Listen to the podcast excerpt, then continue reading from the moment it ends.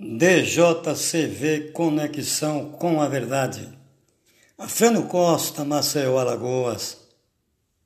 É, outra vez estou aqui no podcast para fazer uma análise, no meu ponto de vista, sobre as eleições que ocorreu no Brasil. É, um ponto de vista rápido. Eu, na verdade, pouco sei sobre o que aconteceu nas eleições. Porque, na verdade, não fui votar. Não fui, não é? No meu entender, a obrigatoriedade do voto quebra a democracia. Porque tudo que é obrigado é uma ditadura, não é? É uma imposição que foge aos princípios da democracia. Assim eu entendo. E por essa razão não fui votar e nem vou. E nem vou. Porque não vou ser repetitivo, a razão que me faz agir assim. Meu ponto de vista. Está na lei eleitoral, está na lei. Que só é poupado pessoa de 70 anos, me parece. 70 anos acima, não é? Parece. Então, eu tenho 65, realmente parece que eu sou infrator da lei. Não sou infrator. Porque tem muitas coisas na lei que nos obriga a fazer. Mas, se a gente for analisar determinada lei existente na justiça eleitoral, na Constituição, e outro no Código Penal. A lei existe, mas é preciso avaliar, analisar se ela tem procedência com a verdade, não é? Com a democracia. Fácil entender. Por que chamamos o antigo regime de ditadura? Por esse fato de é, imposição, não é? Falou, tá falado. É assim e pronto. Tá cru, mas tem que comer. Tá muito assado, mas tem que comer. Tá insosso, mas tem que comer. Tá salgado, mas tem que comer. Então, no passado a gente não condenou esse procedimento,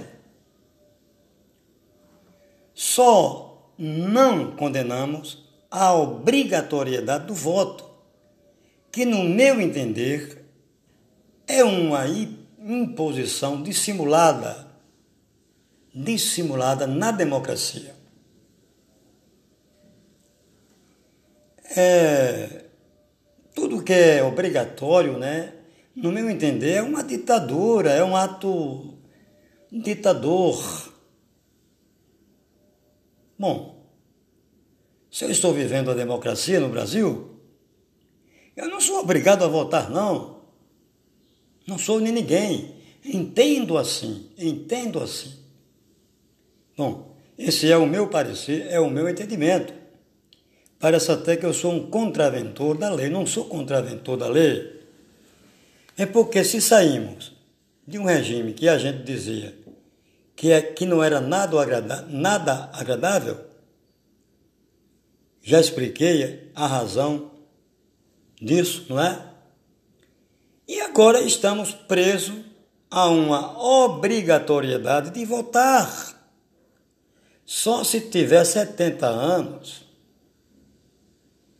Ora, uma regra, uma determinação, já é uma outra imposição, a segunda imposição. A primeira, a obrigação de votar. A segunda é imposição limitando a idade. Né? Duas imposições, no meu entender. Bom, por essa razão, não fui votar, não vou. Eu, quando comparecer no TRE para pagar a multa, pronto, não estou cumprindo a, a, a democracia? Claro que sim, não é? E outra, estamos vivendo um período de pandemia. Nas eleições, esse assunto não se falou. Não se falou. Pandemia coronavírus. Não, não, não, não, não. Houve uma amnésia generalizada nos municípios de todo o Brasil sobre o Covid-19. Coisa estranha, esdrúxula. Não é, rapaz? Entendo assim? Então eu estou em isolamento social. E me isolaram, me aquartelaram. Estou em quarentena. Agora, se alguém ouvir isso, que óbvio que vai ouvir, e entender que eu estou inventando, está precisando ir a um psicólogo para fazer um tratamento psicológico, seja quem for. Porque ainda o isolamento ainda está existindo. Deram uma maneirada. É tão provável, é tão provado o que eu estou dizendo aqui. As torcidas de time estão ainda campo? Não está. Por quê? Por causa do Covid-19. Os times estão jogando na Série B, Série A, o, o campo é vazio. Estou inventando história aqui, rapaz. Estou infringindo lei nenhuma, rapaz. Hã? Óbvio que não. Então, eu estou em isolamento, eu estou em quarentena. Como os torcedores estão em quarentena em todo o Brasil, no caso do Covid-19, assim também eu estou nas eleições. Uma coisa, não é? De, é, é estranho isso, não é? No. Não, não vou ser repetitivo, eu já falei isso.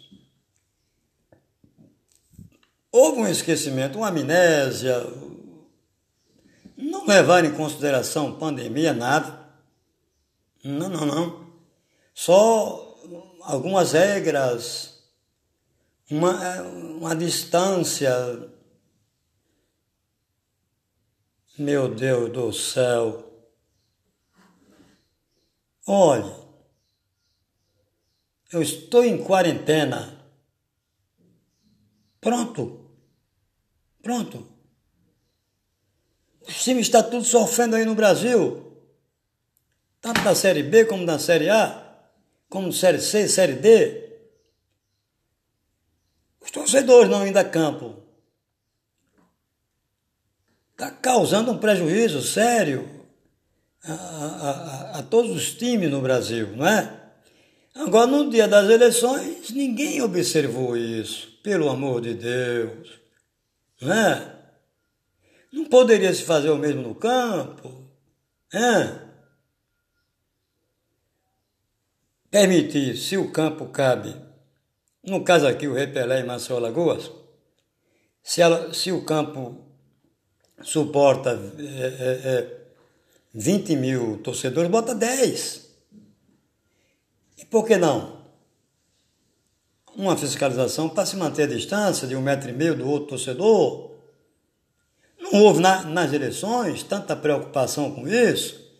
A telinha vermelha fizeram. E A distância é essa. Não poderia se fazer. Não tomou-se tanto cuidado em todo o Brasil para isso, rapaz. Não poderia se tomar em dia de jogos no Brasil? Bota o campo, no, no caso, Rio de Janeiro, sei lá quantos torcedores, 70 mil torcedores, bota 50% dos torcedores dentro.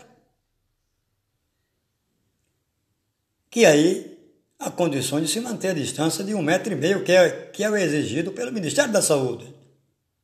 Um metro e meio de distância. E, e máscara, pronto, pronto.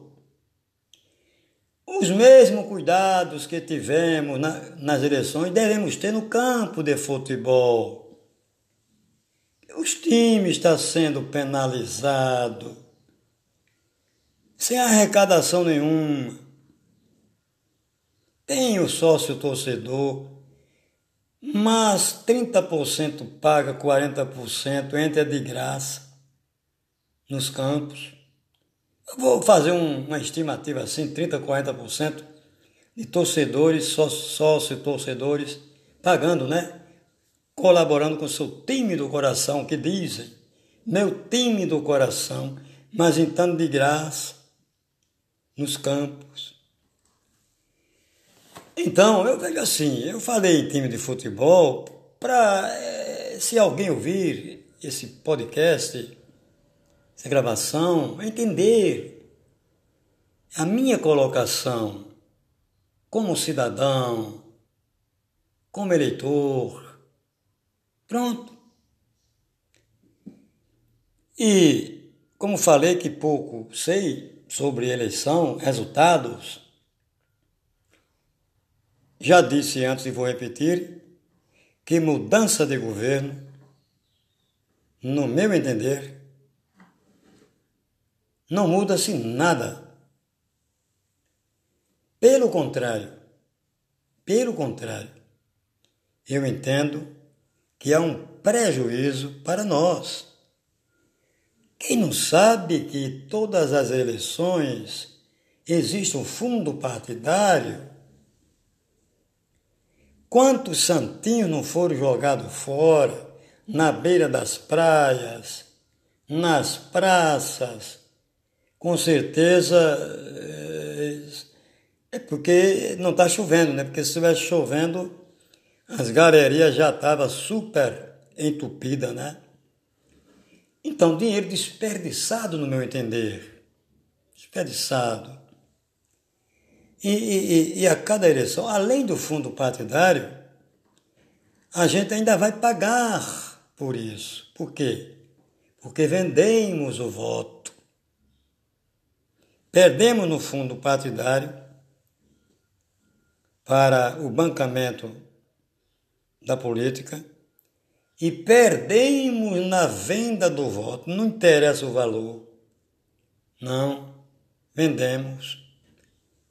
Aí vem conta cara depois. Entendem? Então, o que eu quero dizer é o seguinte para concluir.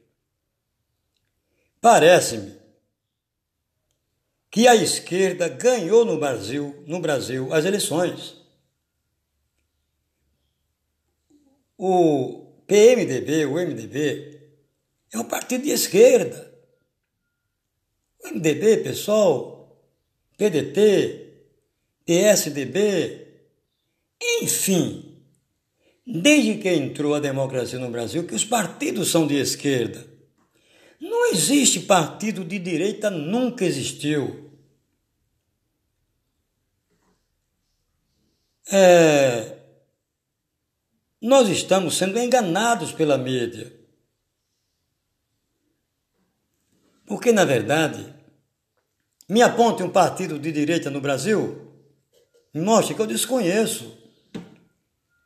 Uma coisa é clara, que antes da, da democracia não existia é, partido político.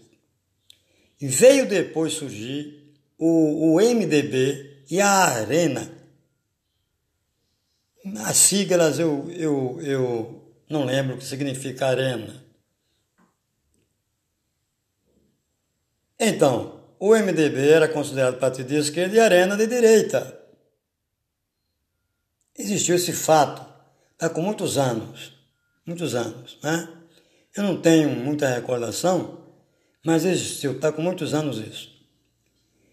Então, quando ganhamos nas diretas já a democracia no Brasil, foi construído muitos partidos.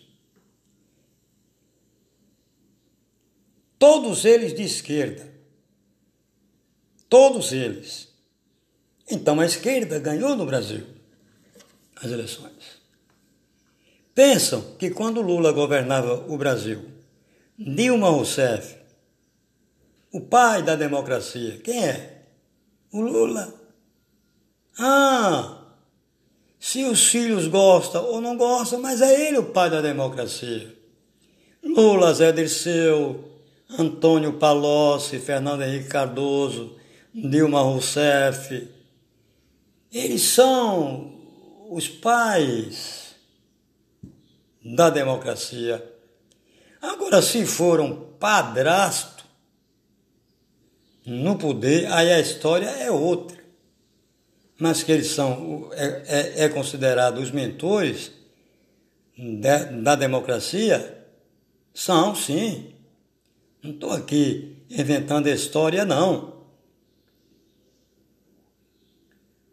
Os mais velhos como eu sabem, 65 anos para cima, sabem disso.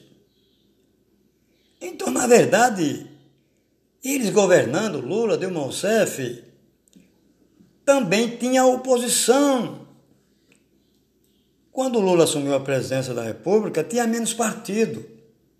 E depois foi feito mais partido a favor do Lula, não. Se posicionando como esquerda. Todo partido ele é, ele é elaborado e feito com propósito de se opor ao governo. Independente que seja Bolsonaro, que foi o Lula, que foi Dilma Rousseff, todos eles procedem assim. Os partidos estão de fora, eles fazem esquerda, ele é contra o governo. Entendem? Pronto. É difícil dizer quem ganhou as eleições no Brasil? Foi a direita ou foi a esquerda? Basta pensarmos um pouquinho para a gente entender que foi a esquerda. Porque, até porque não existe partido de direita. A oposição só existe nos partidos que, que não está no poder. Aí os que ficaram fora do poder nas prefeituras de todo o Brasil, aí vão fazer esquerda, oposição à própria esquerda. Fazem oposição à própria esquerda, que está é, um já certo, em segundo turno, outros ainda para o segundo turno. Então, estou aqui inventando a história, rapaz.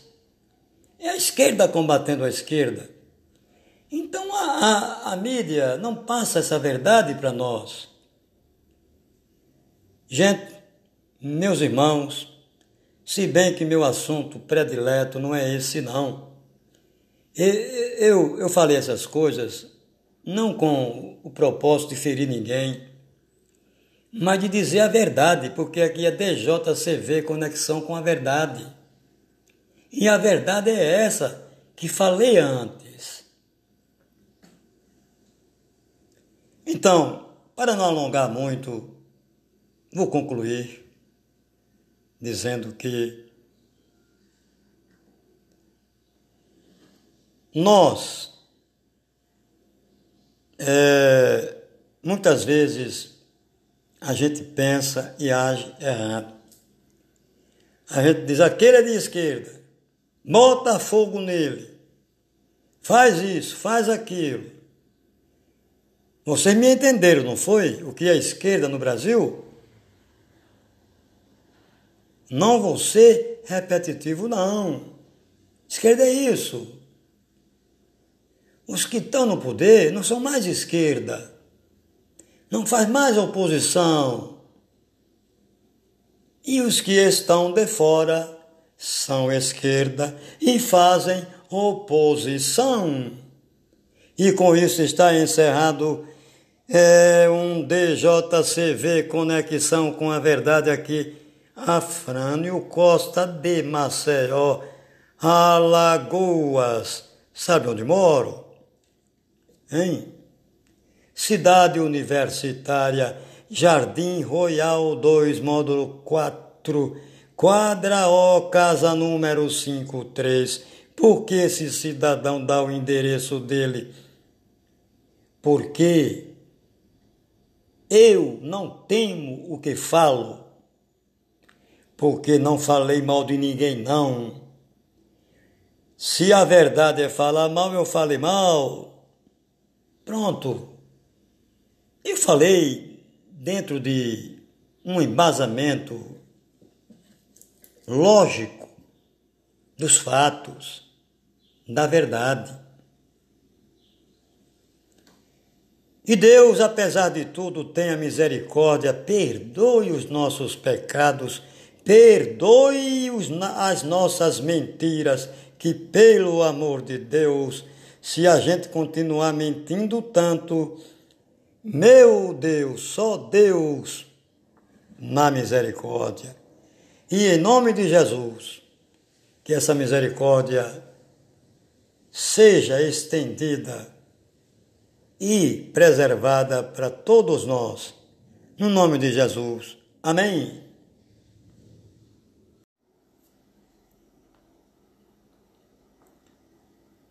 DJCV Conexão com a verdade. Crer no Senhor Jesus e será salvo você e sua casa. Atos 16, versículo 31. Hoje é o dia da consciência negra no Brasil ou é no mundo? Em verdade, não sei. Sei que é no Brasil, não é? O que é a origem da escravatura no Brasil, eu verdadeiramente não sei explicar isso não. Eu sei que não é uma boa origem, não é?